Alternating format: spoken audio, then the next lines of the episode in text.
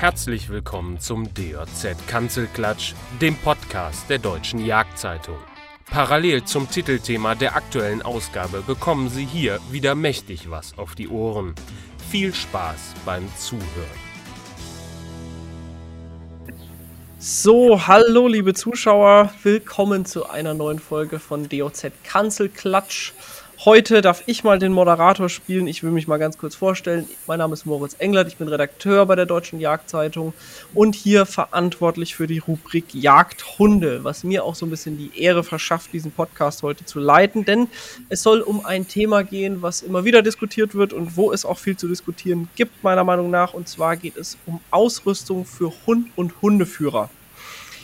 Das möchte ich aber natürlich nicht allein besprechen, deswegen habe ich mir zwei Gäste eingeladen. Dieses Dreierformat gibt es ja schon seit einer ganzen Weile jetzt beim DOZ Kanzelklatsch und wir behalten das auch heute bei.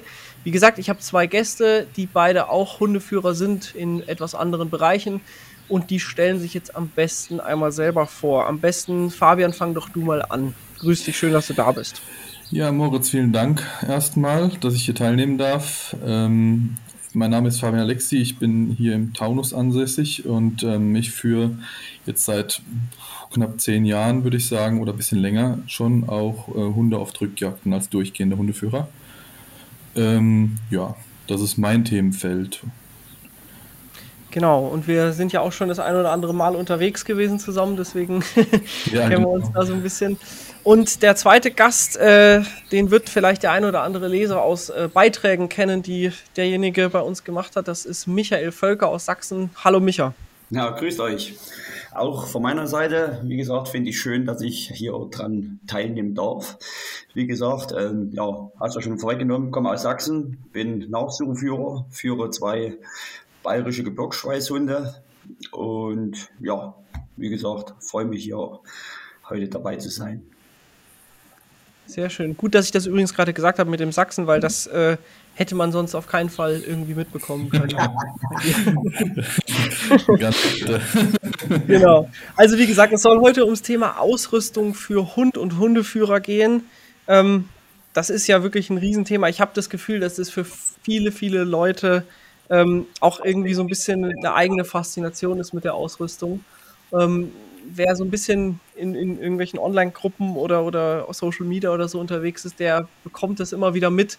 Das wird viel diskutiert und gerne diskutiert. Ähm, genau, und deswegen wollen wir heute auch ein bisschen mitdiskutieren. ähm, ich würde mal vorschlagen, wir fangen mal mit dem Wichtigsten an, nämlich mit der Ausrüstung für den Hund. Ähm, ja, also das erste Thema, worüber, worüber, ich gerne mit euch reden würde, ist das Thema Schutzweste. Ähm, da gibt es ja durchaus unterschiedliche Ansichten. Vielleicht fangen wir mal ganz allgemein an. Wie seht ihr das denn überhaupt? Wie wichtig findet ihr Schutzwesten für Hunde? Ähm, vielleicht fängt mal jetzt äh, Michael am besten mal an. Ja, also ähm, ich muss sagen, ich habe das äh, Thema Schutzweste lange, ähm, ja, ich will nicht sagen, äh, nicht beachtet.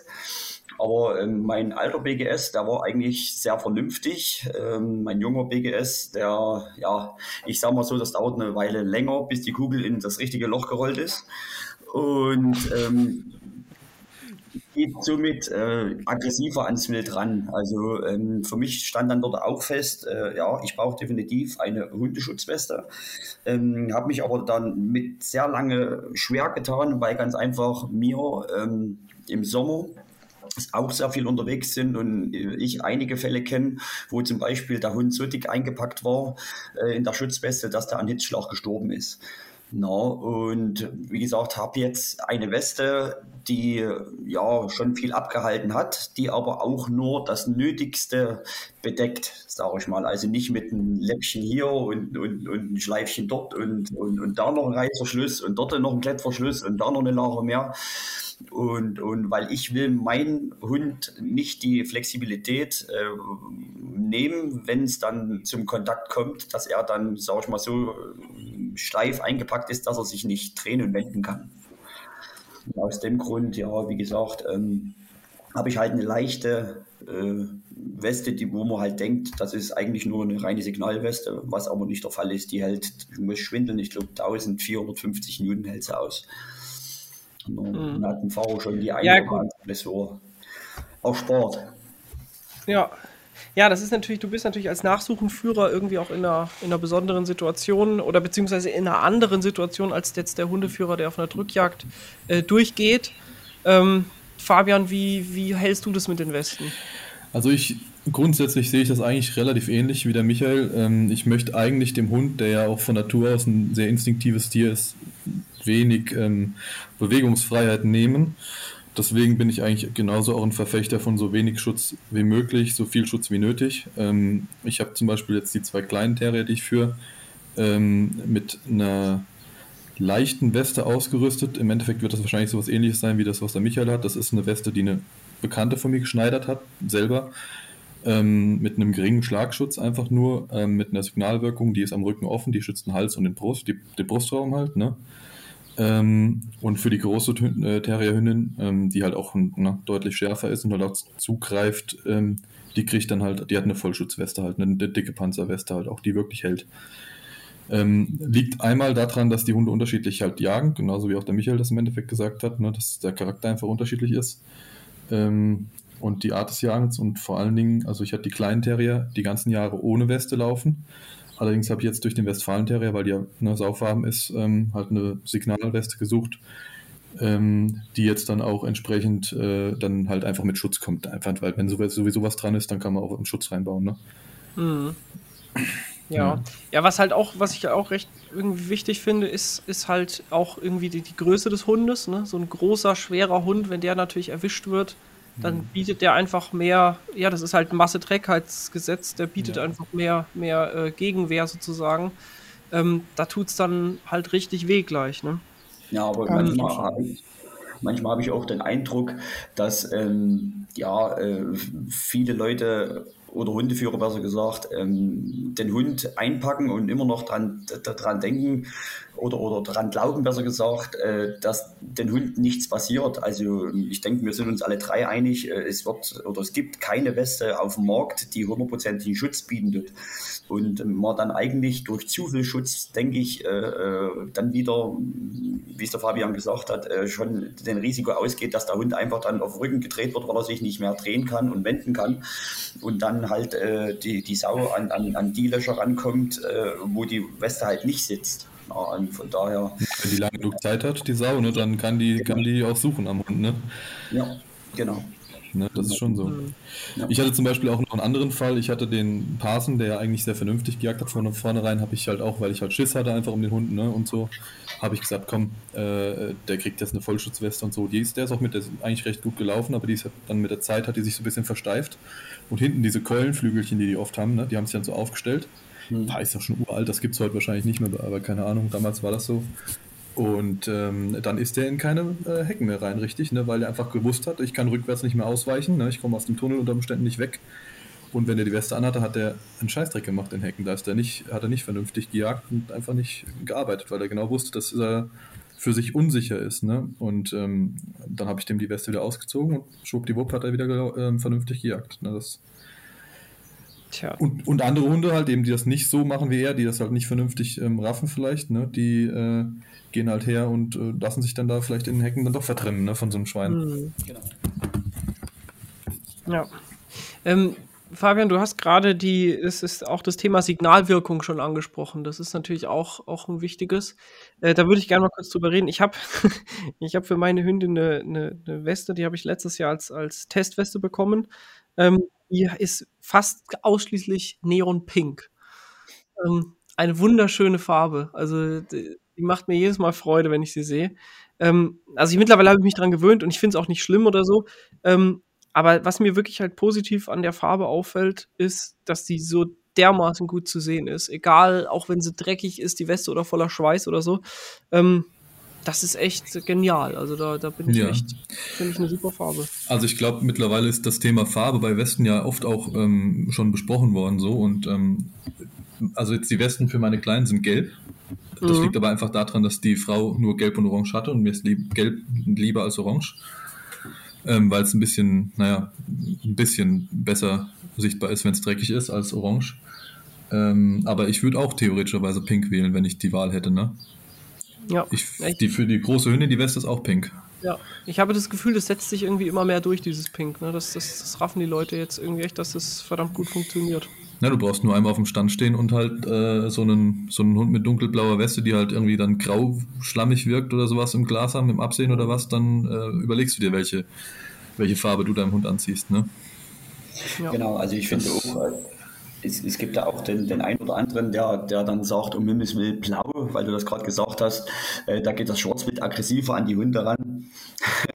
Kann ich nicht so bestätigen, aber, aber, aber, aber blau ist wirklich sehr, sehr schlecht zu erkennen, sage ich mal. Ich, meine, meine ist rot und hat aber den neongelben Streifen, den Signalstreifen an der Seite, der, der relativ schmutzunempfindlich äh, ist und, und sehe dann meine Hunde auch relativ gut, sage ich mal. Aber, aber ich denke auch, dass Pink, äh, das ja, ist schon eine, eine, eine Signalfarbe, die, die wirklich von beiden sehr gut erkennbar ist.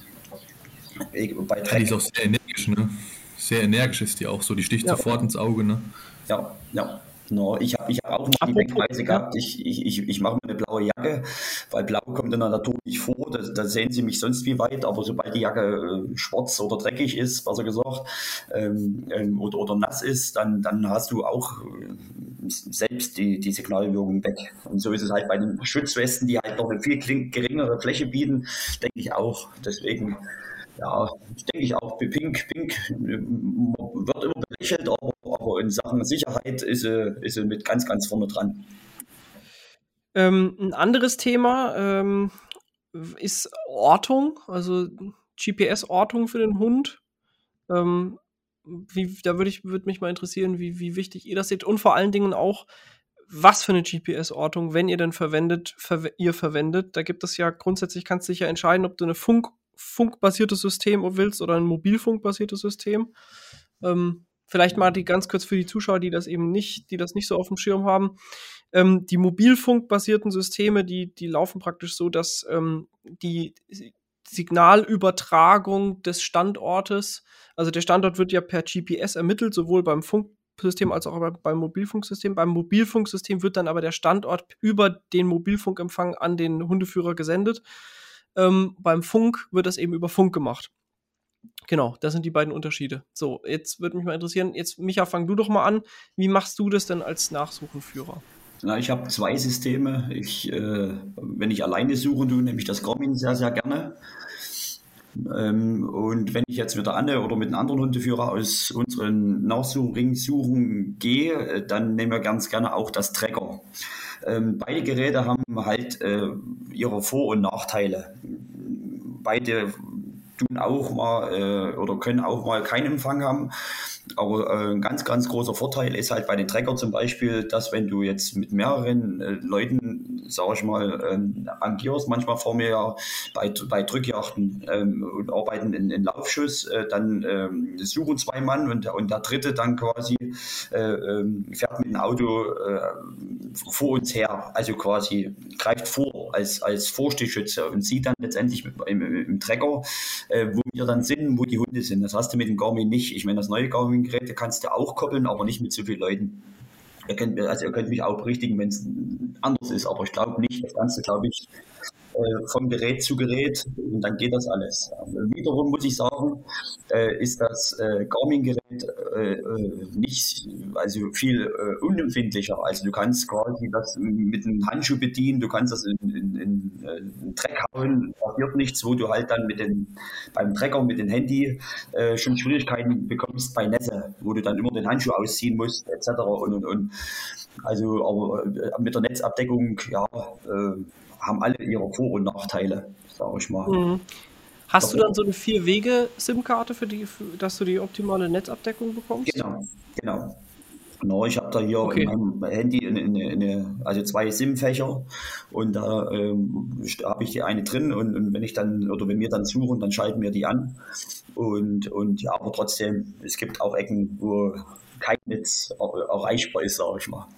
Genau. Ja. Ja, klar, wenn, wenn du kein Netz hast, das muss man immer dazu sagen, wenn du kein Netz hast, dann war's das, dann ist, kannst du nicht orten. Genau. Du kannst aber natürlich immer an den Punkt fahren, wo du Netz hast und dann kannst du immer orten, das ist klar. Genau. Und der große Vorteil bei diesen Mobilfunksystemen ist halt, dass du in der Reichweite nicht begrenzt bist. Ne? Also sobald du, wenn du Empfang hast, hast du Empfang.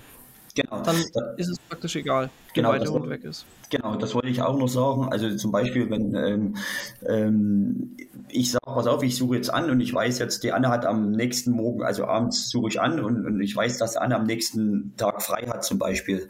Und ich komme dann in die Dunkelheit und komme nicht weiter äh, und, und, und, sie hat meine Zugangsdaten, dann sieht sie ja, wo ich äh, schon überall gesucht habe und kann das dann quasi am nächsten Morgen dann eins zu eins äh, wieder zurückspielen. Also kann das dann verwenden, was du beim Garmin halt nicht kannst, sag ich mal. Also das sind halt die Vorteile von dem Trecker. No, und, und, aber deutlicher Nachteil ist halt bei, bei den Trecker äh, die äh, Lizenzkosten. No, mit den neuen Garmin-Geräten hast du gar, kein, gar keine Kosten mehr. No, mit den Trecker bezahlst du da über 60 Euro mittlerweile pro Jahr. Plus, mhm. plus äh, SIM-Karte. No. Okay. Fabi, wie sieht es bei dir aus? Ähm, also ich jag ausschließlich mit dem, mit dem Garmin-System. Auch noch mit einem älteren, aber ich muss jetzt dieses Jahr auch umrüsten, leider, weil es einen Geistauf gibt jetzt nach zehn Jahren oder so. Ähm, allerdings äh, nutze ich das Garmin-System ausschließlich, weil wir hier halt im Taunus mit den tiefen Tälern oft keinen Empfang haben, wirklich oft. Und äh, das ist halt super nervig. Ne? Dann, wenn du ständig irgendwie auf den, äh, irgendwo wegfahren musst mit dem Auto, um dann die Hunde wieder zu finden hinterher. Ne? Ja. Ähm, zumal ich ja auch oft, also ne, gerade die Hunde, wenn die im Treiben irgendwo eine kranke Sau stellen oder öfter mal binden und du kommst erst beim zweiten, dritten Mal stellen ran, dann musst du dauerhaft empfangen, dass du weißt, wo die Reise hingeht. Ne? Ähm, allerdings kann ich bestätigen, was der Michael gesagt hat, und zwar von ähm, äh, einer Yachtreise oder Jagdreise nach Finnland zu befreundeten Hundeführern, die jagen mit einzeljagenden Dackeln am Weißwedel und die greifen auch oft vor. Und das ist auch super interessant, weil wenn du die gegenseitigen ähm, Zugangsdaten hast, kann man halt eben mit drei unabhängigen ähm, Schützen zum Beispiel immer vorgreifen, ohne sich gegenseitig zu gefährden, weil jeder immer weiß, wo derjenige, äh, der andere sich halt befindet. Ne? Das ja. ist halt auch, was Sicherheit angeht, ein riesen, riesen Punkt eigentlich, ne? oder ein riesen Vorteil. Ja. Ja, das ist halt genau der Punkt. Das ist eben der, der Vorteil der mobilfunkbasierten Systeme. Man muss halt ehrlicherweise sagen, wenn du wenn du sicher weißt, dass du dauerhaften guten Mobilfunkempfang hast, dann sind die ja meilenweit im Vorteil. Das ist ganz klar. Ja. Ich glaube, ähm, du kannst, du kannst auch bei denen den Hund anrufen und hören, ob er stellt oder also ob er genau. laut ist oder was, ne? Das kann man auch, ja, ne? Das kann man machen, genau. Ja. ja, ich meine, das Garmin hat ja auch so, ein Bell, so eine Bell-Erkennung drinnen, also zumindest die neueren Geräte, die läuft aber ehrlicherweise Mm, so lala, sagen wir es mal so. mindestens, mindestens so lala. ja, aber das, das, das Coole beim Garmin ist halt, du bist völlig unabhängig vom Mobilfunkempfang. Ne? Du kannst, egal wo du bist, äh, kannst du das benutzen. Allerdings natürlich nur so, so weit, wie eben der, das Funksignal von Halsband zu Handgerät reicht. Ne? Und das ist das ist nicht ewig weit. Und gerade mit Topografie wie hier im Taunus, wie du schon gerade gesagt hast, äh, wenn der Hund halt über einen Buckel geht oder über die, ja, die Kuppe geht vom Berg, dann ist er weg. Das, das stimmt, das stimmt, aber dafür ist halt auch meistens dann, wenn du dann wieder auf der Kuppe oben drauf bist, ist der Empfang auch wieder da. Ne? Das ist halt Richtig. bei uns hier leider so, dass du halt hier teilweise große Flächen hast, die halt auch mobilfunktechnisch schlecht abgedeckt sind. Ne? Und ähm, ja, das ist halt echt, echt dämlich. Ne? Und was auch mir noch äh, gerade eben eingefallen ist, was der Michael, äh, wo der Michael äh, gesagt hat mit dem ähm, Mobilfunk, wenn das, ich habe ganz extrem Probleme, ähm, das hatte ich auch in Finnland halt oben, weil wir hatten da minus 15 Grad oder sowas, da ist mir der Handy-Akku ganz schnell abge mhm, abgekackt. Genau. Ne? Ja. Und das ist halt auch echt, gerade wenn du jetzt, Michael, vielleicht mal irgendwie 5, 6 Stunden deinem Hund hinterherläufst oder sowas, ne? das ist schon, ja. da kann das schnell an Akku gehen. Ne? Ja, und dann musst du noch ab und zu mal mit, mit dem Schütze telefonieren, wo, wo, die nächste Grenze ist und dies und das und jenes. Und, und ja, ja da vergisst noch WLAN auszustellen, ne? Genau. Das ist ruckzuck. Ja, geht ganz schnell. Ja. ja. Und aber was ich halt wichtig finde beim, beim, beim Thema Ortung, ähm, das ist auch eine, eine, ja, eine Herangehensweise, das werdet ihr beide sicherlich kennen. Auch es gibt Hundeführer, also gerade auch im, im Stöberhundbereich, ähm, da wird wirklich, sobald der Hund einmal läuft, sofort Garmin raus und, und gucken und, und ähm, oder eben das Ortungsgerät raus und gucken, was der Hund macht. Ähm, das finde ich, ich, ich finde, das, das bin ich nicht so der Fan von. Irgendwie muss man den Hund mal arbeiten lassen und, und auch machen lassen. Ähm, aber wofür ich das, das mit der Ortung einfach unglaublich wichtig finde im Bereich von Drückjagd ist, wenn, wenn der Hund doch wirklich mal geschlagen ist oder so und nicht mehr aus der Dickung wegkommt, dass du, dann findest du ihn einfach relativ schnell. ähm, und kannst ihm helfen. Ja, du merkst und, auch schnell, dass was los ist, ne? weil ähm, das hat ja auch eine unterschiedliche ähm, Anzeige, ob der Hund jetzt auf einem geringen Radius sich bewegt und stellt oder ob er halt eben still ist. Ne? Ja, genau. Und wenn der Hund halt mit einer Dickung auf einmal fünf Minuten lang sitzt, dann weißt du, okay, ne? gehen wir mal lieber gucken. Ja, genau. Und das bringt mich zu meinem nächsten Thema. Also was, erstmal. Was ich aber mitbekommen habe, nochmal auf, auf, auf, dich zurückzukommen, Moritz. Ähm, äh, mit der Sache, äh, mit dem Garmin gleich rausholen und gleich gucken, was er macht in dem Jahr. Also wir haben da auch äh, äh den einen oder anderen äh, Störhundführer, äh, der halt dadurch sein Hund halt das Wiederkommen abgewöhnt hat, weil er genau weiß, er kann bis zum Ende rennen, rennen, rennen. Und, und ähm, irgendwann wird er wieder eingefangen. Mhm. Ja, ja, auf jeden Fall. Das ja, ist ein großes Problem, ja. ja. Und deswegen sollte man schon, also, ja. Ja, bitte, bitte, Michael. Also, wie gesagt, wir sind uns, denke ich, alle drei einig, ohne Garmin geht es nicht mehr. Andere ältere sagen, na, früher ging es auch, aber früher sind auch nicht so viele Autos rumgefahren und, und, und generell das ganze Verkehrssystem äh, war nicht so ausgebaut, wie es jetzt ist.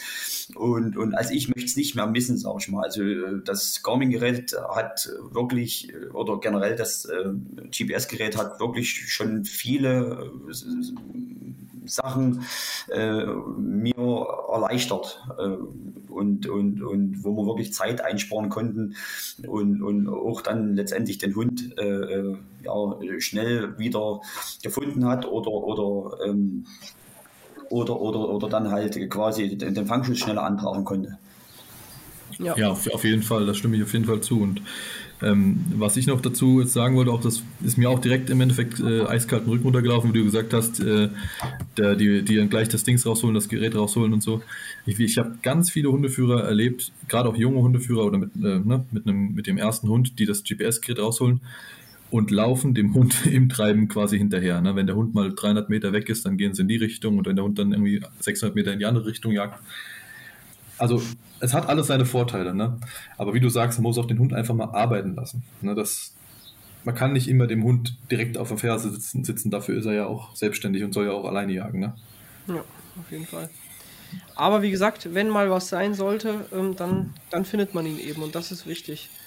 Und ja, damit bin ich praktisch beim nächsten Thema. Genau, sprich noch zu Ende, Fabian, und dann, dann kommt es ist, ja auch es ist ja auch durchaus möglich, dass du den Laut halt einfach nicht hörst. Ne? Das ist ja deswegen, das ist schon echt Gold wert, ne? wenn du einfach siehst, der Hund äh, ist, was weiß ich, sicher am Stellen, aber halt 300 Meter hinter der nächsten äh, Kuppe oder was, ne? und du hörst es halt einfach nicht. Ne? Das ist einfach Gold wert, wenn du es da schnell weißt. Ja, auf jeden Fall.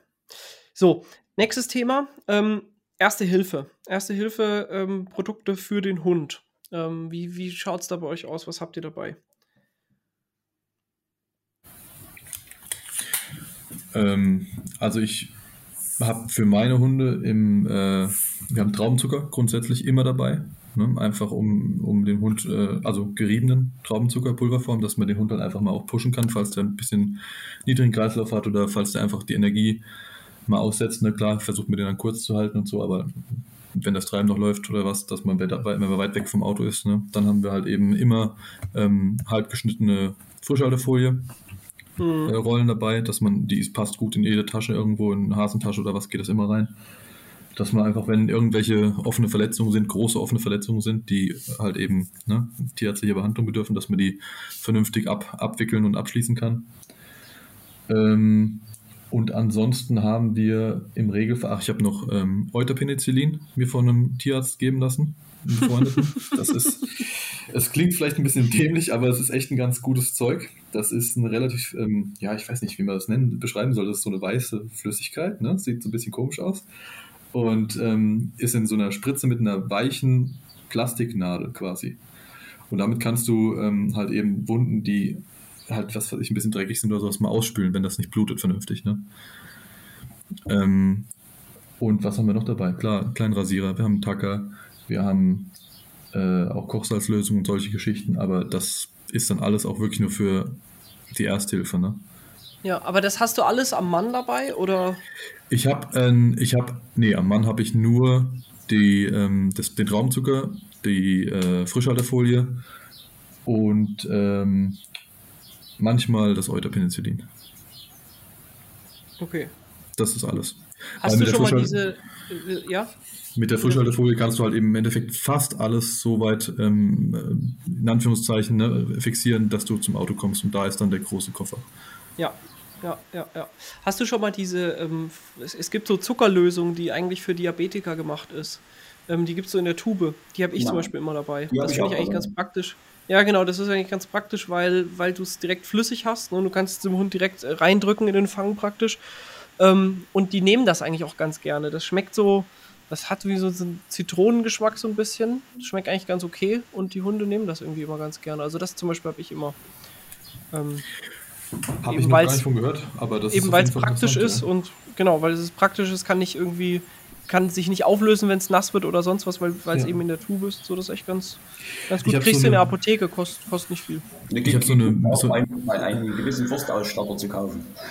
Oh nein, okay. Ja, muss man sich vielleicht mal informieren einfach, ja. Ich habe meiner, meiner Mom einfach irgendwann mal vor Jahren schon so eine Tupperbox stippt, so eine kleine, wo der, wo der Traubenzucker drin ist. Der ist immer trocken. Okay. Sehr gut. Solange es funktioniert, ist es ja wunderbar. Ja, ist ganz gut, weil das bleibt halt auf der Zunge kleben vom Hund halt. Ne? Das, mhm. Dann steckt er sich das rein. Das ist eigentlich ganz gut. Das geht dann direkt rein. Ja. Micha, was hast du sonst noch dabei? Ja, also wie gesagt, ich habe mir da auch am Anfang äh, Gedanken gemacht und habe mir auch die tollsten Sachen zusammengestellt äh, in Sachen äh, äh ja, Kompresse und das und dies und und her. Mittlerweile ähm, habe ich mich mit den ein oder anderen Tierarzt unterhalten, ist auch klipp und klar, äh, die Frischhaltefolie mehr brauchst du nicht. Na, ich habe früher Blutgerinnungsmittel mitgehabt und sämtlichen Mist, die sagen, um Himmels Willen mach das nicht. Da machst du alles noch schlimmer, wie, wie es schon ist. Äh, mach wirklich den Druckverband mit der Frischhaltefolie ähm, und, und fertig. Und, und wie gesagt, ich habe halt nur die Frischhaltefolie da und halt äh, die Zuckerlösung noch und Augenspülung. Mehr habe ich nicht mit. Äh, Im Auto haben wir dann auch noch eine größere, also größere Kompressen und, und, und, und, und äh, ein paar Binden und allem drum dran. Äh, Tacker habe ich auch mal gekauft, äh, habe ich noch nie genommen. Wie gesagt, ähm, weil ganz einfach, äh, ja, klar, der Fahrer wurde schon einige Mal geschlagen, aber da hätte jetzt keine Binde oder irgendwas gehalten. Und, und, und das Tackern persönlich äh, traue ich mir nicht wirklich zu. Also da versuche ich dann wirklich, oder könnte ich mir vorstellen, dass ich dann, wenn das wirklich Rotterfort kommt, äh, einfach sagen, du, nee, komm, Frischhaltefolie, zack, den Hund ins Auto und sofort losfahren. No, mhm. Weil man, denke ich, man kann mit vielen Mittelchen auch äh, die Suppe schnell versalzen und das Ganze wirklich noch schlimmer machen, dass dann der Heilungsprozess ähm, viel äh, ja, zäh, zäher wird, wie er, wie er eigentlich im Vorfeld gewesen wäre, wenn du das mit einfachen Mitteln unterbunden hättest, sage ich mal. Ja. ja, wobei man, man muss halt auch dazu sagen, erstens ist es so, die wenigsten Sachen, die der Hund da irgendwie abbekommt, die müssen jetzt sofort augenblicklich in der Dickung behandelt werden. In den, in den allermeisten Fällen ist es kein Problem, zum Auto zu gehen und da mal ein bisschen was zu machen. Ähm, also ich zum Beispiel, ich habe auch so, ich habe so ein kleines Erste-Hilfe-Set, wo ich die wichtigsten Sachen, die mir wichtigsten Sachen dabei habe. Das ist auch eben, wie gesagt, eine Zuckerlösung, Frischhaltefolie. Ich habe aber auch ein bisschen, ein bisschen mehr noch dabei. Also ich habe ähm, Kompressen, so, so militärische Bandagen, ähm, mit denen man eben einhändig einen Druckverband machen kann. Ähm, ich habe die dabei für den Fall der Fälle, ähm, auch um durchaus mal einen Menschen damit behandeln zu können, wenn es sein muss. Ähm, aber nochmal, das meiste, was man sich dazu zieht, es ist kein Problem, noch bis zum Auto zu laufen und dann da vernünftig das auszuspülen mit einer Kochsalzlösung oder so. Ähm, und auch ganz wichtig, man muss halt schon mit den Materialien, die man da hat, umgehen können und es auch wissen, wann man was einsetzen sollte. Also eben gerade das, was du auch vorhin gesagt hast, diese Blutgerinnungsgeschichten, die sind super, die sind toll, die haben schon ganz vielen Menschen das Leben gerettet, ähm, aber die werden eingesetzt bei wirklich schlimmsten arteriellen Blutungen, die eigentlich im, im, ja, im Verlauf von Schussverletzungen entstehen. Darauf, dafür sind sie ja gemacht worden wo du dann zwei Möglichkeiten hast. Entweder du benutzt das und hoffst oder der stirbt auf jeden Fall. Das ist, das, das machst du nicht mal so eben, wenn mal, wenn du mal ein kleines äh, Verletzungchen hast, wo du vielleicht auch mal einen Druckverband machst. Nee, nee, das ist wirklich für, für behandeln oder sterben. Für solche Sachen gemacht. Und da muss man schon aufpassen, dass man nicht wegen, wegen jedem bisschen da, ähm, ja, mit, mit Kanonen auf Spatzen schießt, ne? Genau. Weil sonst bist du genau bei dem, was du gesagt hast, äh, dass man einfach diesen völligen Overkill hat. Ja. Ich finde auch, das ist ganz ähm, wichtig, dass man regelmäßig oder einigermaßen regelmäßig mal so einen äh, Erste-Hilfe-Lehrgang für Hundeführer macht. Ne? Ähm, wir haben das früher regelmäßig mit unseren Stöberhundgruppen gemacht. Allerdings muss ich sagen, nicht nur damit man weiß, was man macht, sondern auch damit man mal aufgeklärt wird, was überhaupt zu behandeln ist. Weil ich kenne auch ganz viele Hundeführer hier äh, oder sehe immer auch wieder viel auf Drückjagden Hundeführer, die halt, ja, da kommt der Hund halt mit ein paar Kratzern von den Dornen ne? und dann kommen die mit Salbe und damit und das und alles. Ne? Und ähm, ja, ne? ist vielleicht ein bisschen viel dann auch des Guten. Ne? Ja, auf jeden Fall. Also man kann es auch übertreiben. Genau. Und das sollte man nicht. Ähm, jetzt kommt mal ein bisschen harterer, härterer Übergang äh, zu einem anderen Thema. Ähm, das sind jetzt noch mal so ein bisschen Zubehörzeugs, äh, Leinen und Schweißriemen. Da würde ich gerne noch mal kurz drüber reden. Fabian, fang doch du mal an. Ja, also ich habe für meine Hunde äh, so Pirschleinen sind das aus Biotane. Ähm, ganz einfache Zuziehleinen, selbst gebastelt und mit so Schrumpfschlauch. Nichts Wildes. Eine Koppel, ne? also mit so einem drehbaren, äh, drehbaren Dings da jetzt mit rein, ne? dass das sich nicht alles vertüdelt. Und dann war's das. Ja. Schweißriemen habe ich auch einen, aber ne, das ist ja bei mir eher, eher Anschauungsobjekt. jo, genau, wir, wir, da lassen wir jetzt mal den Profi zu Wort kommen. Ja. Wie schaut's aus? Ähm, ja, also wie gesagt, äh, Tradition ist wichtig. Ähm, ich ich finde halt, äh, ja, der, ein aufgedruckter Leder, Lederriemen, ähm, sage ich mal, Schweißriemen, macht schon was her, aber in der Praxis heutzutage, ja, nee, also ich brauche was äh, Pflegeleichtes. Also ich habe auch das Biotane. Die Riemen mache ich alle selber, sind ungefähr so zwischen 10 und 12 Meter lang, ähm, haben auch ein Karabiner. Jetzt werden wahrscheinlich die ein oder anderen äh, die Hände über den Kopf zusammenschlagen, was Karabiner um Himmels Willen. Ähm, ich habe es ganz einfach deswegen, wenn der Hund gerade in eine Brombeerhecke äh, reingeht und die Sau kommt frontal und der Riemen äh, äh ist 3000 Mal verheddert in den Dornen und, und überall oder selbst im Mais, habe ich immer noch die Möglichkeit, äh, durch ähm, den Karabiner den Hund äh, zu lösen.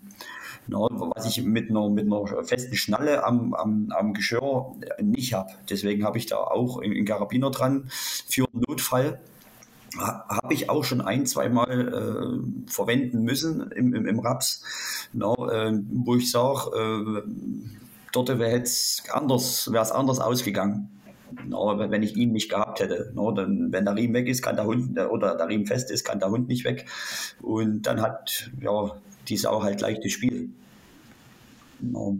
Und ansonsten, ja. wie gesagt, habe ich auch verschiedene Farben No, ähm, gut sichtbare Farben, das ist wichtig, gerade auch im Mais.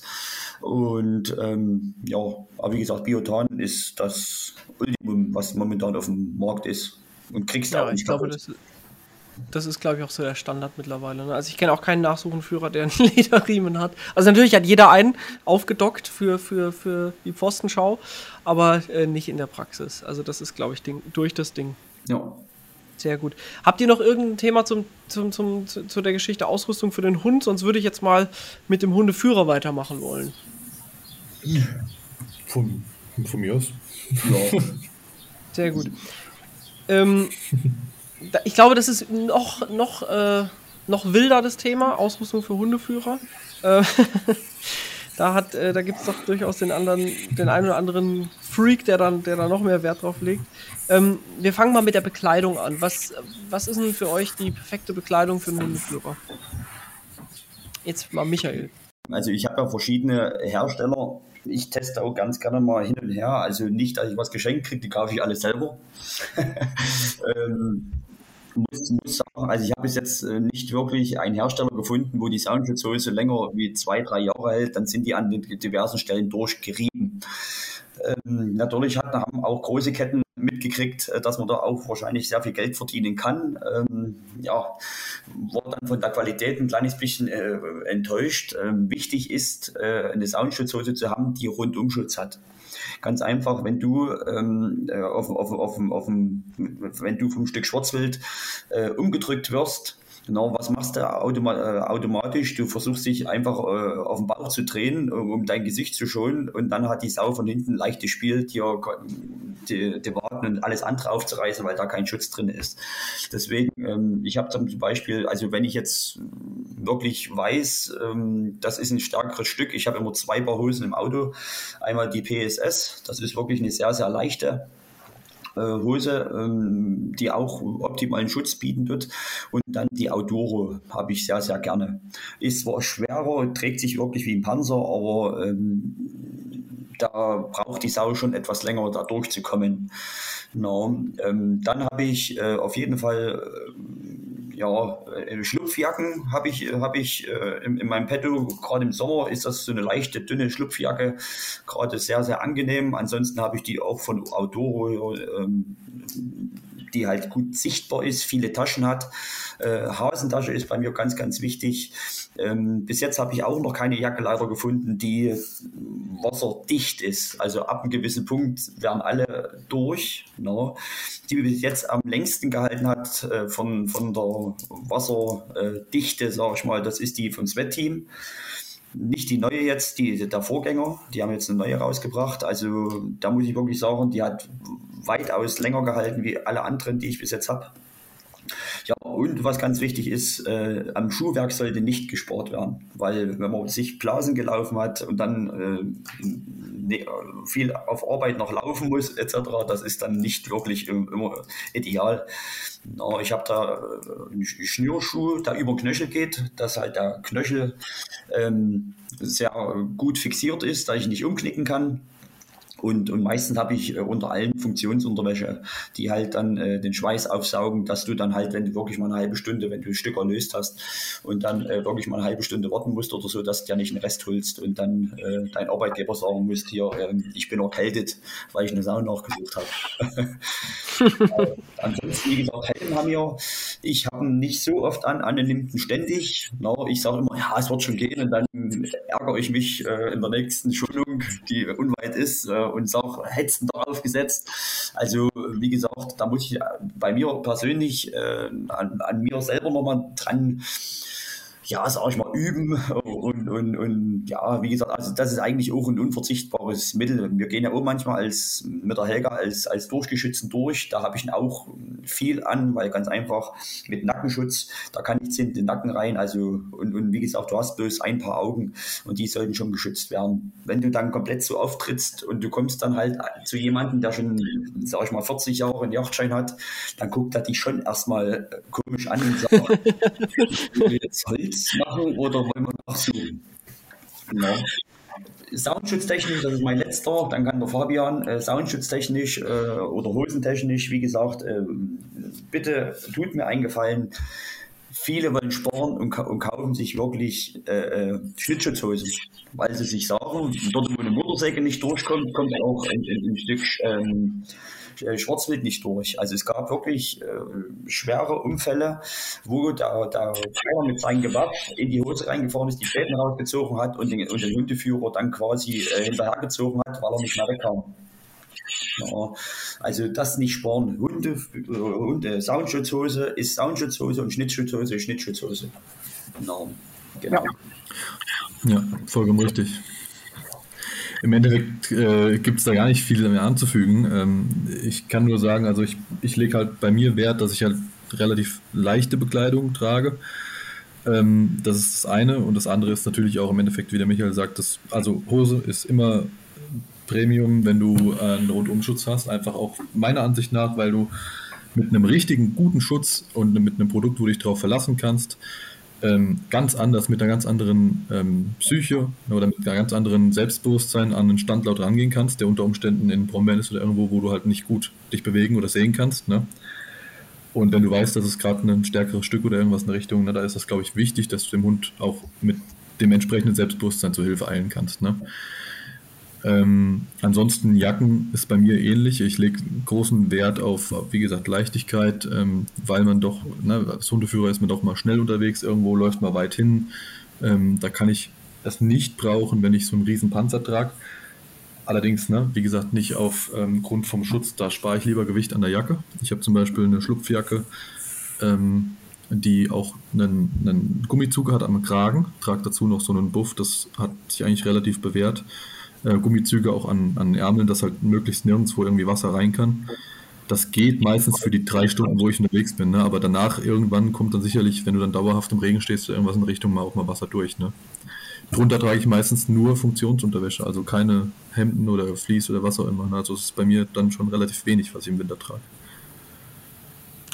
Sehr gut. Ähm, ja, da habe ich nichts mehr hinzuzufügen, weil bei mir sieht es echt komplett genauso aus. Ja, ich, wenn man das viel macht, glaube ich, äh, kommt man da relativ schnell auf einen, auf einen gemeinsamen Nenner, ne? weil das ja. ja auch, man leidet doch sehr, finde ich, wenn man da irgendwie zu viel trägt. Ja, definitiv. Das ist, also den Fehler macht man ein, vielleicht zweimal und dann weiß man, es ist okay, wenn man am Anfang ein bisschen friert, wenn man losgeht. Ja. Äh, das hört dann irgendwann auf. Ne? Was und, ich letztens, ja? Was ich letztens noch gesehen habe, was ich total cool fand, das muss ich mal gucken. Ich wollte mir das eigentlich auch für dieses Jahr noch zulegen. Ich habe es nur vergessen. Aber gut, dass wir drüber reden, weil ich habe es nämlich, ähm, muss ich mal wieder irgendwie aktivieren. Ähm, es gibt so, so Brillen auch, die den, den ähnlichen Schutz haben wie Michas äh, äh Helm für die, für die Augen. Genau. Mit so einem, mit so einem Riffel, ne? Paintball-Brillen. Brauchst du das mal im Internet ja. eingeben. Die haben, die haben, was? Die haben Paint, von, fürs Paintball spielen. Ach, ja, genau, ja, ja, genau. Genau, du brauchst bloß mal Internet eingeben. Da habe ich auch eine. No, aber ich muss sagen, ähm, ja, die drückt auf dem trotzdem ist die irgendwann unangenehm, weil durch den Gummizug und allem drum dran, da ist wirklich so ein, so ein, so ein Helm mit, mit, äh, mit Visier wirklich Gold wert. Also hm.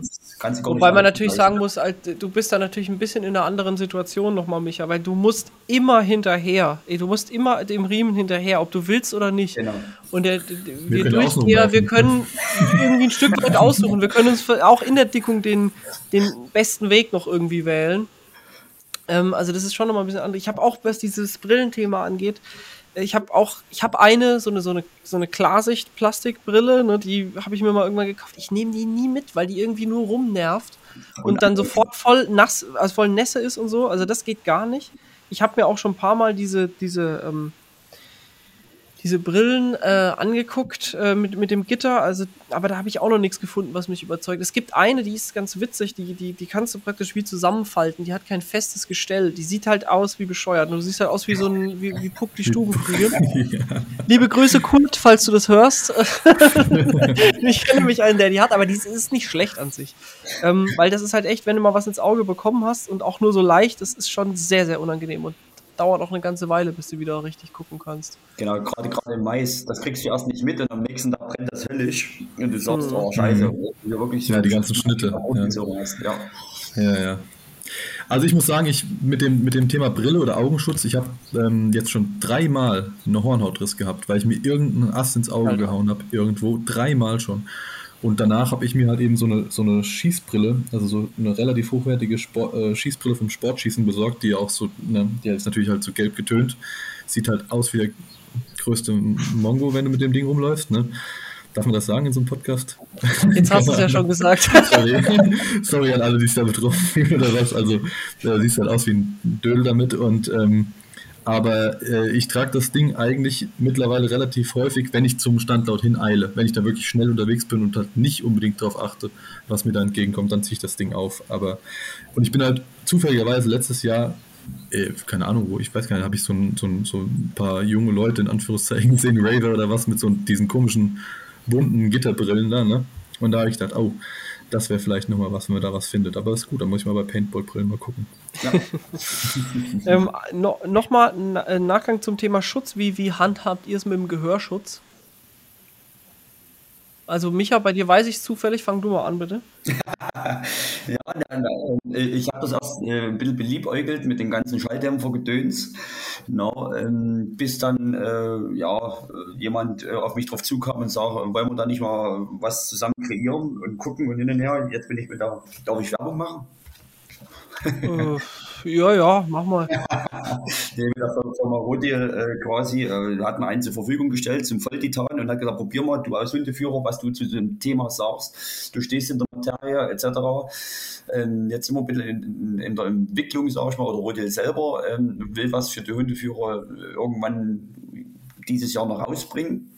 Und also ich will es nicht mal missen. Also ähm, fürs Gehör, also für mein Gehör und auch fürs Gehör vom Hund, also ist das das Ultimum, was du, was du wirklich machen kannst. Aber es geht halt nicht jeder Schalldämpfer.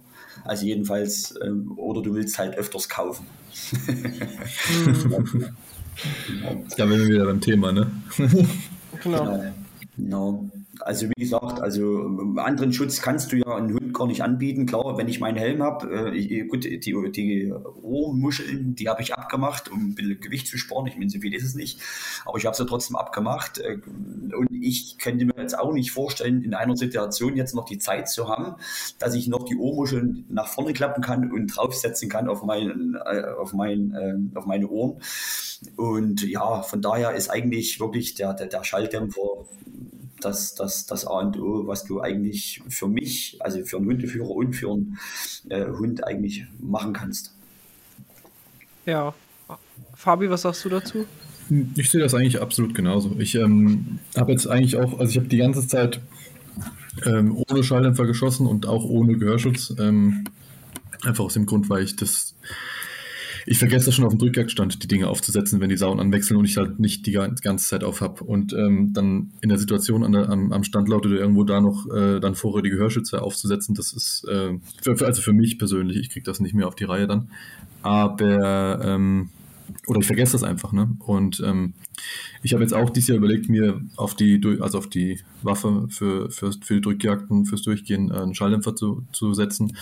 Ähm, weiß da tatsächlich noch nicht so richtig, was werden soll, aber ich finde es recht sinnvoll. Ne? Ich, aber was, was ich auch sagen muss als durchgehender Hundeführer, meine Devise da lautet, ähm, je weniger du schießt, ne, desto besser ist das sowieso als für Sicherheit. Ähm, du weißt nie im Treiben, ne, wo da was passiert, wo da irgendein Stein liegt oder irgendwas in der Richtung. Und ähm, für die Hunde ist es auch gut, wenn du nicht schießt. Also für, es gibt ja auch sensible Hunde ähm, die mit so einem Knall überhaupt gar nicht so gut klarkommen. Und deswegen muss ich sagen, ähm, versuche ich da in der Regel eigentlich abzufangen und äh, dann knallt es ja auch nicht. Ne? Ja. Ja, das ist halt auch genau der Punkt. Ne? Bei mir, ich, ich, ich bin mir vollkommen bewusst, dass es einfach nicht gut ist, wenn man ohne Gehörschutz, gerade mit den kurzen Läufen, die man da beim Durchgehen mit sich rumschleppt, schießt. Das ist einfach nichts. Wenn ich das mal mache, dann pfeifen mir die Ohren echt ganz schön. Und weil ich, ich, ich setze halt auch keinen Gehörschutz auf. Ich mache das nicht in der Situation. Äh, ich denke da nicht dran. Ähm, aber ich schieße so selten als durchgehender Hundeführer, dass es mir echt schwerfällt, äh, das irgendwie, ja, wie, dieses Invest dann zu machen, weil da musste ein Gewinde drauf und Schalldämpfer und gucken welchen und so, ne? Das ist einfach, das ist eine Riesensache. Nur dafür, dass du dann, also ich schieße halt eine Handvoll Mal im, im, im Jahr damit. Das ist sicherlich bei einem Nachsuchenführer was anderes, der halt viel, viel häufiger schießt. Ähm, und aber auf der Drückjagd als Hundeführer, das geht ja meistens nicht. Ich, ich bin absolut der Meinung, wenn es geht, ist es aus Sicht des Wildes besser äh, zu schießen. Aber es ist nun mal so, auf der Drückjagd ist das seltenst möglich. Weil wenn man ehrlich mit sich selber ist, dann sind da fast immer Faktoren, die aus Sicherheitsgründen einfach keinen, keinen Schusswaffengebrauch zulassen. Das ist vollkommen richtig, was du sagst. Wollte ich eben eigentlich auch noch sagen, dann das ist mir auch eingefallen, dass wenn das möglich ist, sollte man eigentlich immer schießen, weil es fürs Wild einfach der viel schnellere und besser, also ne, ja. vom Menschen noch gegriffen zu werden und, und, und der Todfeind quasi, quasi auf einem sitzend, ne, äh, und dann mit, mit der kalten Waffe da, das ist einfach schon eine nicht so schöne Geschichte. Da ist ein sauberer Schuss auf jeden Fall vorzuziehen. Aber wie du sagst, durch Hunde und alles drum und dran ist das immer echt risikoreich. Ne? Ja. Es geht schon, halt also sehr, Ja, man muss da sehr vernünftig damit umgehen. Ich hatte die durch den Parsen, wie ich, äh, der hat halt eine besondere Eigenart, dass der sehr gerne Krankfährten in, in der Drückjagd anfällt. Ne? Und wenn der die noch innerhalb vom Treiben stellt irgendwo, da habe ich öfter mal geschossen. Ne? Das war früher öfter mal der Fall, aber jetzt mittlerweile durch die mehrere, durch die vielen Hunde, ne, das, die man dann führt ähm, oder auch mit denen zusammen geht, dann äh, erübrigt sich das, ne, weil ja. geht dann nicht mehr. Ja, wir haben das ja auch ein paar Mal jetzt gehabt letzte Saison, als wir zusammen unterwegs waren. Der Kat Schießen geht Nein, halt das geht echt nicht. fast nie. Das ja, und da sind andere Treiber, irgendwo Schützen ja. oder irgendwo in den Hecken, da verlierst die Übersicht, Orientierung, ja. was weiß ich, Häuser ja. oder sowas. Das ist einfach super schwierig. Ja, das ist sicherlich auf der Nachsuche anders, wenn du erstens mal ziemlich allein im Wald bist in der Regel und äh, halt Denkst meistens du? auch nur einen Hund hast. Ne? Denkst du? also ich, ich, ich ähm, bin auf eurer Seite. Also klar, ihr habt bedeutend mehr Leute im, im, im Busch als, als, als Durchgeschützen. Aber, aber selbst äh, jetzt gerade durch Corona, ihr glaubt nicht, wo, wann, überall irgendwo Leute rumspringen. Also die Hinterlandsgefährdung ist, ist enorm im Vergleich zu, zu vor vier Jahren enorm gestiegen. Und, und ja, also ich, ich sage es mal so, ich bin nicht leicht sinnig, wenn ich jetzt, äh, sage ich mal, ähm, ähm, das gut einschätzen kann, dass ich dort an das Stück kann, ohne dort äh, mich großartig in Gefahr zu bringen, dann fange ich das natürlich ab. Na, ähm, aber gut, ich hatte das jetzt vor kurzem, da hat hier mein Junger äh, auch ein 40 Kilo Laufschuss äh, äh, Schweinchen, hat er gehalten wie ein Terror. Also ich habe wirklich gedacht, was ist mit denn los? Also der hat wirklich runtergezogen, zack, und ich konnte es mit der kalten Waffe abfangen. Das kommt aber ganz, ganz selten vor. Na, wir haben dann bei manchen Schüssen, Grellschuss, äh, Gebrechschuss oder sonst was, haben wir nur die Möglichkeit, dort äh, mit ein oder zwei Hunden sag ich mal, dort den Fangschuss anzutragen, ähm, wo halt dann andere Hundeführer dann halt noch äh, andere Hunde mitführen, die dann halt dann mit mehreren Hunden dann das Stück dann besser packen. Aber mit einem Hund ist das ja manchmal ja schon schwierig. Aber wenn ich es kann, dann fange ich es ab. Das sollte auch äh, kein Versuchsfeld sein. Äh, bei meinen Vorträgen sage ich das auch zu den Hundeführern. Das sollte nicht erst dann in der Situation passieren, mit dem Messer das zu üben, sondern das sollte schon beim Unfallstück oder selbst beim geschossenen Stück schon probiert werden. Genau, das ist ganz, ganz wichtig, genau, weil, ähm, ähm, wie ihr schon gesagt habt, das ist ähm, nicht so schön wie der Schuss, No, also das, das Stück äh, verendet nicht ganz so schnell wie, wie, wie, wie, wie bei, beim Schuss, wenn du es richtig triffst. No, aber, aber wenn du dann dort das falsch äh, anpackst, und, äh, dann kann das wirklich sich sehr, sehr lange hinziehen. Und das ist, no, wir wollen ja Leid so schnellstmöglich quasi beenden und nicht erst dort dann dort immer Versuch reinzustechen und da und dies und das. Und deswegen sollte am Vorfeld das schon gemacht werden. Und was ich manchmal auf irgendwelchen Videos sehe, das Messer sollte auch erst dann rausgezogen werden, also aus der Scheide rausgezogen werden, wenn man die, das Stück fixiert hat. Da gibt es Leute oder da gibt es Videos, die rennen 20 Meter quer durch den Busch mit gezücktem Messer. da läuft es mir kalten Buckel runter. Genau, wo ich sage, Leute, na, na, ruckzuck hat man das zwischen den Rippen hängen und kommt nicht mehr weg. Na, Genau. Das wäre ein Fall für die UVV eigentlich, ne? ja. Da machen sie sich auch kein, da machen sie sich, deswegen sage ich ja, ich bin, gut, Facebook bin ich nicht so sehr begeistert, äh, ja, ja, also unterwegs, sage ich mal, auf Instagram ein bisschen mehr, aber wenn ich da Videos sehe, dann, oh, Alter, das Messer noch länger, da könntest du, no, da musst du schon aufpassen, dass, wenn auf der anderen Seite der Hund noch ist, nicht dich, dass du den noch mit abstichst auf gut Deutsch, no, das ist wirklich, manchmal ist es schon traurig, was hier abgeht. So, dann haben wir doch, spielen wir doch perfekt beim nächsten Thema. Vielen Dank für die Überleitung, äh, Micha. Wie, wie muss denn ein Messer zum Abfangen aussehen? Fabian, jetzt bist du mal wieder dran. Oh, ich bin dran. äh, Fabian, du bist dran. Jawohl, okay. Ähm, ich würde sagen, äh, beidseitig scharf. Normalerweise 20 cm, so 20, 23 cm reichen. Äh, ich habe so einen beidseitig geschliffenen Saugfänger einfach, keine Ahnung, aus dem, aus dem glaube ich, von dir vorhin gemeinten äh, Forstausstatter, Michael, aus dem, Katalog, aus dem Katalog einfach irgendwann mal bestellt. Ähm, eine Schweißrinne, ne, klar, ist auch, glaube ich, nicht schlecht. Ähm, Im Endeffekt sind da ganz, ganz viele Messer auf dem Markt, die funktionieren. Das, ist, das streckt sich wahrscheinlich von 20 bis 2, 3, 400 Euro, ne, das ist wahrscheinlich Open End. Allerdings muss ich sagen, ich habe ähm, einen Bekannten, der hat schon mal äh, sein Messer quasi in eine Sau gesteckt und dann ähm, ohne Klinge wieder rausgezogen und hat ja. dann ziemlich doof geguckt. Das ist, da, da sollte man, ja, sollte man vielleicht nicht ganz dran sparen. Ähm, aber ansonsten, wie gesagt, ich sag mal, da gibt es ganz viele handelsübliche Saufänger, die da voll in Ordnung sind. Hirschfänger zum Beispiel würde ich definitiv abraten von, weil die zu schmal sind und weil die viel zu lang sind. Ne? Gerade bei kleinen Sauen ja. oder bei einem Stück Rehwild, da stichst du, wie der Michael sagt, auf der anderen Seite noch in den Hund rein oder irgendwas. Ne? Oder dich in der Wade. ja, ja, oder so, ja. Das ist nicht so witzig. Abgesehen ja. davon muss ich sagen, wenn es ums Abfangen geht, ähm, natürlich klar stärkere Sauen ähm, die sind nicht so leicht irgendwie zu bändigen, aber wenn es eine schwächere Sau ist, würde ich immer versuchen, die auf die Seite zu legen und dann zu stechen oder abzufangen, damit, na, falls was passiert, auf der anderen Seite rauskommt oder so, dass, oder Stück Rehwild, ne, dass da einfach dann der Stich in den Boden geht und kein Hund gefährdet werden kann. Mhm. Ja. So viel Micha, was sagst du zum Thema Messer? Ja, ich, ich, also wie gesagt, ich bin da auf Fabians Seite. Es gibt schon gute, gute Abfangmesser für ja, unter 100 Euro. Das 20 Messer, das 20 Euro Messer würde ich wirklich weglassen, weil das ist dann das Messer, was dann wahrscheinlich wegbrechen könnte.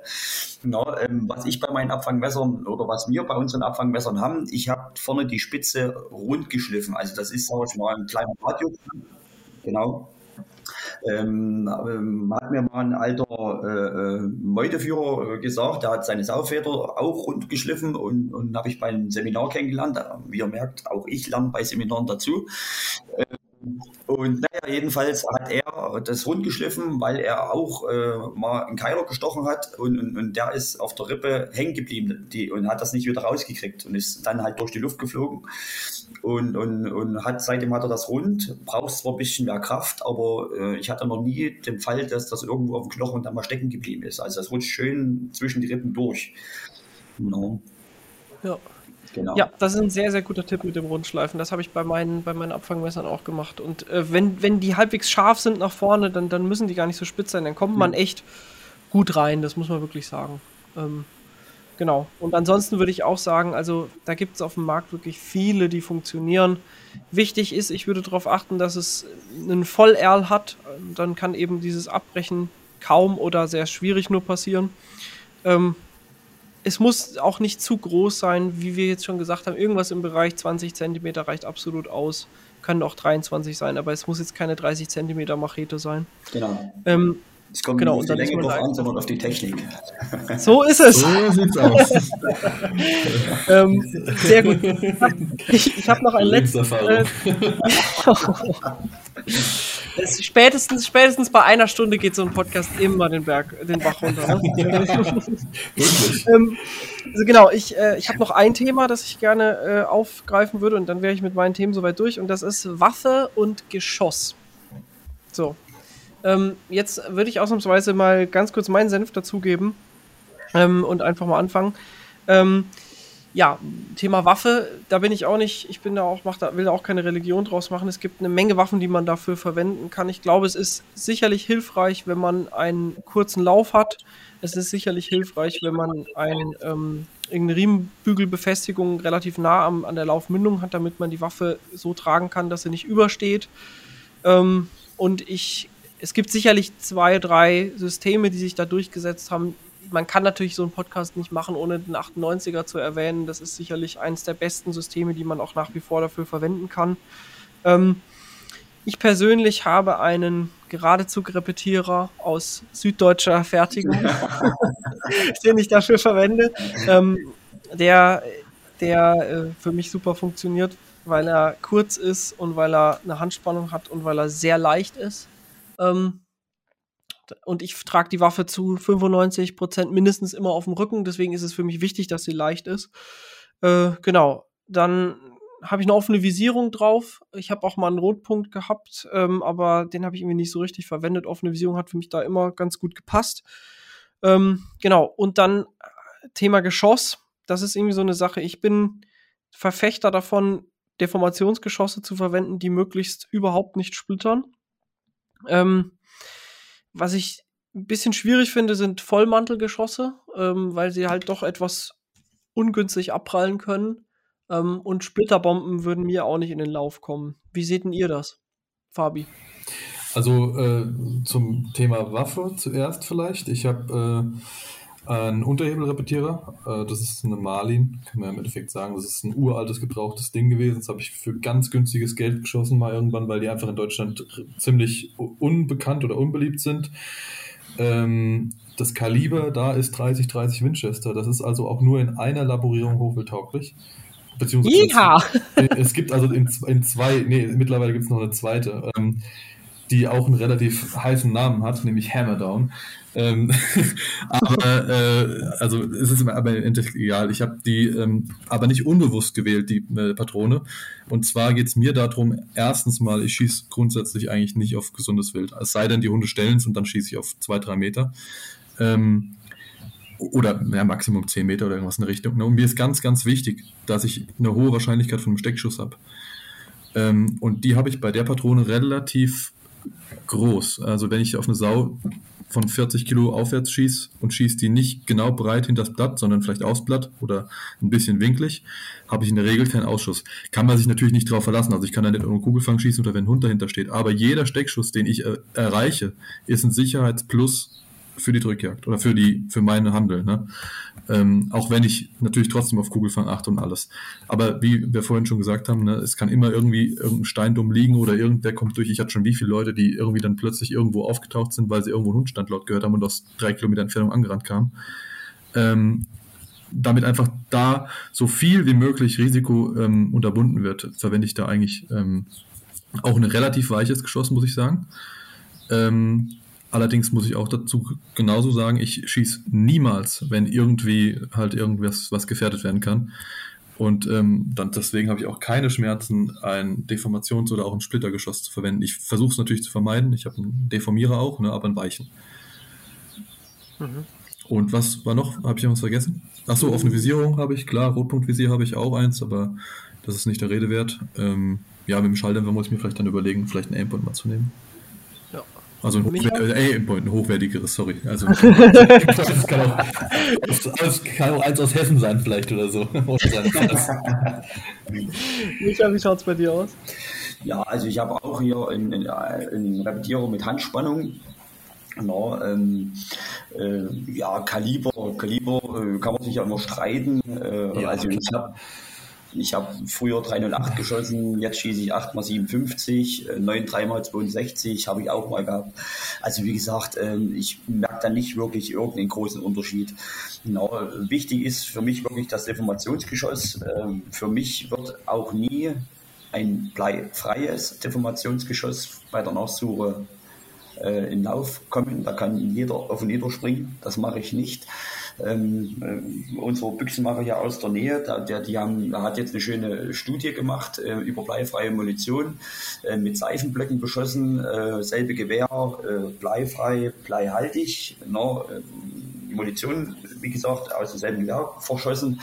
Ähm, da da wird es in Himmel Angst, wo diese Geschosse überall hinwandern. No, also die Ablenkung ist wirklich enorm genau, was du mit dem bleihaltigen Geschoss nicht hast. Deswegen bin ich da immer noch strikt dagegen mit dem Blei frei. Ja, wie gesagt, äh, gebe ich dir recht, so wenig wie möglich splittern. Vermeidung. No, und ja, und wie der Fabian auch gesagt hat, also wünschenswert wäre wirklich eine Nachsuchenpatrone. Es gibt ja eine Nachsuchenpatrone, die äh, gerade Steckschüsse äh, quasi erzeugen, also mehr erzeugen wie jedes herkömmliche Geschoss. Ich weiß gar nicht, wie das heißt. Äh, Habe ich jetzt ich nicht. Das von, von, von LFB ist das doch, oder? Vom äh, Labor, Labor für Ballistik. Ja, genau, genau, genau. No, dieses Geschoss, Mensch, Hut ab. Nee, ja, ja. Da habe ich, hab ich, den einen oder anderen, der damit halt auch zufrieden ist. No, ich, ich persönlich schieße die Blaser, die Blaser CDP no, ähm, und hat mich bis jetzt nie enttäuscht, sage ich mal. Aber in, in, in, in ähm, Zerlegungsgeschoss, wie gesagt, da sind schon die schlimmsten Sachen passiert und das muss wirklich nicht sein. Ja. Genau. Ich habe übrigens genau das von dir angesprochene Geschoss von dieses Nachsuchenpatrone. Mhm. Die ist, funktioniert ganz gut. Ja. Also ich habe natürlich nicht die, ich habe natürlich nicht die wahnsinnig große, äh, die, die, große Fallzahl, dass ich das jetzt so sagen kann, aber es scheint wirklich so zu sein, dass du, dass du damit die die Ausschusswahrscheinlichkeit minimierst, also die, die, die, du maximierst die Wahrscheinlichkeit eines Steckschusses damit für das jeweilige Kaliber. Ähm, das, ist ein, das, das Geschoss ist sehr leicht und ich glaube, dass äh, es auch relativ weich ist. Es ist ein gebondetes, äh, ein gebondetes bleihaltiges Deformationsgeschoss und dadurch, dass du, dass es halt sehr leicht ist und sehr ähm, schnell aufgeht, wird es natürlich maximal abgebremst im, im, Wildkörper. Deswegen wird die Wahrscheinlichkeit ähm, höher, dass es einen Steckschuss gibt. Allerdings ist es so leicht, es ist also praktisch so ein richtiges Stummelgeschoss. Ähm, deswegen hat es nicht so die hohe Präzision, was aber natürlich für den Einsatzzweck egal ist, weil das, da kommt es nicht auf die Präzision auf 100 Meter an. Ähm, das wäre dann sozusagen der Nachteil. Deswegen ist das auch kein Geschoss für, was man mal für die Jagd hernehmen könnte. Aber es scheint echt ganz gut zu funktionieren.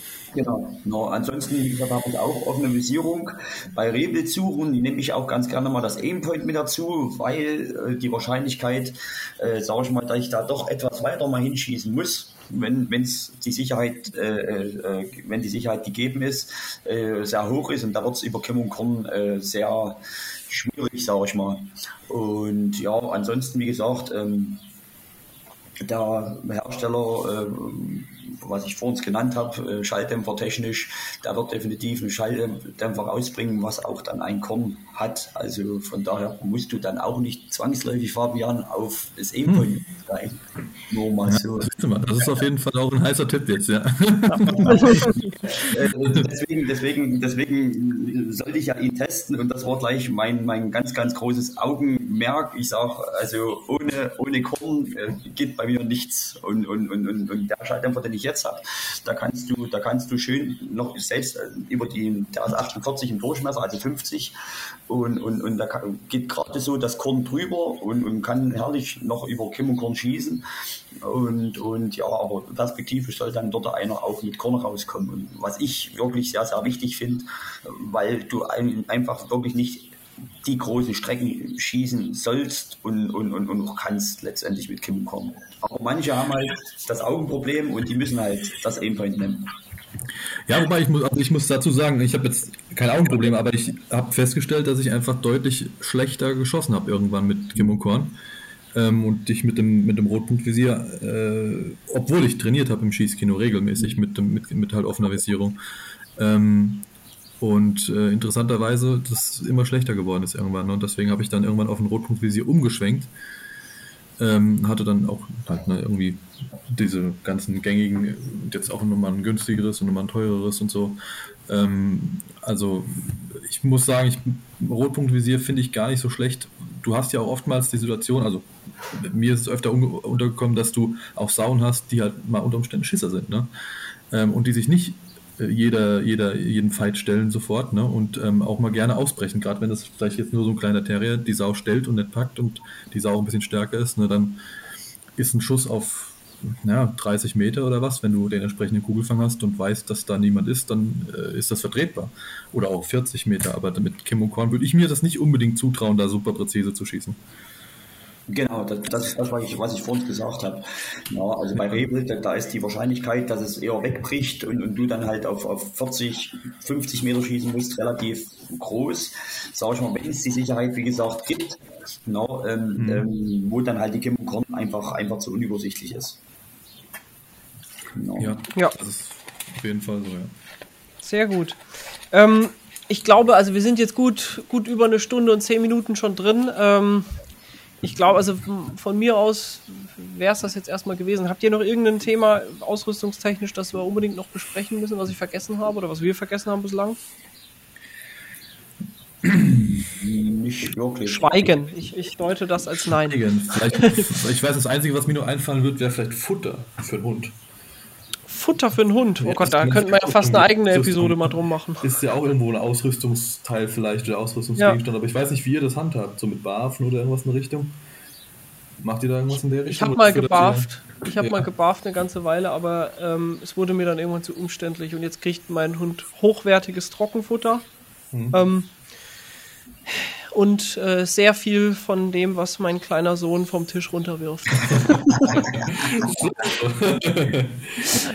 nee, also und ja, mein Hund kriegt auch Trockenfutter und, und, wenn ich jetzt mal ein Stück Rotwild oder, oder, oder ein Stück Rehwild nachgesucht habe, dann nehme ich dann halt Bansen und, und, und halt, äh, wenn es der Schütze nicht haben will, die Leber und, und Herz mit und da kriegen das halt dann meine Hunde. Genau, aber ansonsten, Stimmt, das mache ich auch. Aufbruch ja. vom Wild kriegt der Hund auch genau. immer, das ist richtig. Genau, aber ich muss sagen, also Aufbruch vom Wild vertragen meine Hunde gar nicht so gut, ehrlich muss ich ehrlich sagen. Also gerade der, äh, der älteste von den dreien, der kostet mir den, den regelmäßig aus den Pansen. Oha. Ja, ganz schlimm. Aber ähm, ich halte es im Endeffekt genauso. Ich, das, ich hatte mal überlegt zu barfen, weil ich es nicht schlecht finde, aber ähm, du kriegst, finde ich, gerade für die Drückjagdzeit, oder also für, jetzt in meinem Fall für die Drückjagdzeit, ähm, ganz hervorragende hochenergetische Futter, ähm, wo du halt dem Hund viel, viel helfen kannst, also wieder auf den Dampfer zu kommen, sozusagen. Ähm, was du vielleicht mit dem Waffen nicht so richtig hinkriegst. Ne? Ja, richtig. Und du hast oftmals beim Barfen halt auch das Problem, dass du nicht, dass, dass es echt schwer ist, alle Nährstoffe reinzukriegen, die du wirklich ja. brauchst. Ne? Ja, das ja, ist echt genau. bei einem hochwertigen Futter, ist, hochwertigen Fertigfutter hast du da echt fast alles drin. Ja. Ah ja, du kennst dich jetzt ja aus dann, ne? Und dein Sohn füttert dann quasi alles bei, was das Bafen nicht bringt. Das ist richtig. Da wandert alles runter. Der hat mittlerweile entdeckt, dass es Spaß macht, den Hund, äh, dem Hund was runterzuwerfen und dann ja. ist das Ding durch. Das ist die Beziehung auch gleich super zum Junge, gell?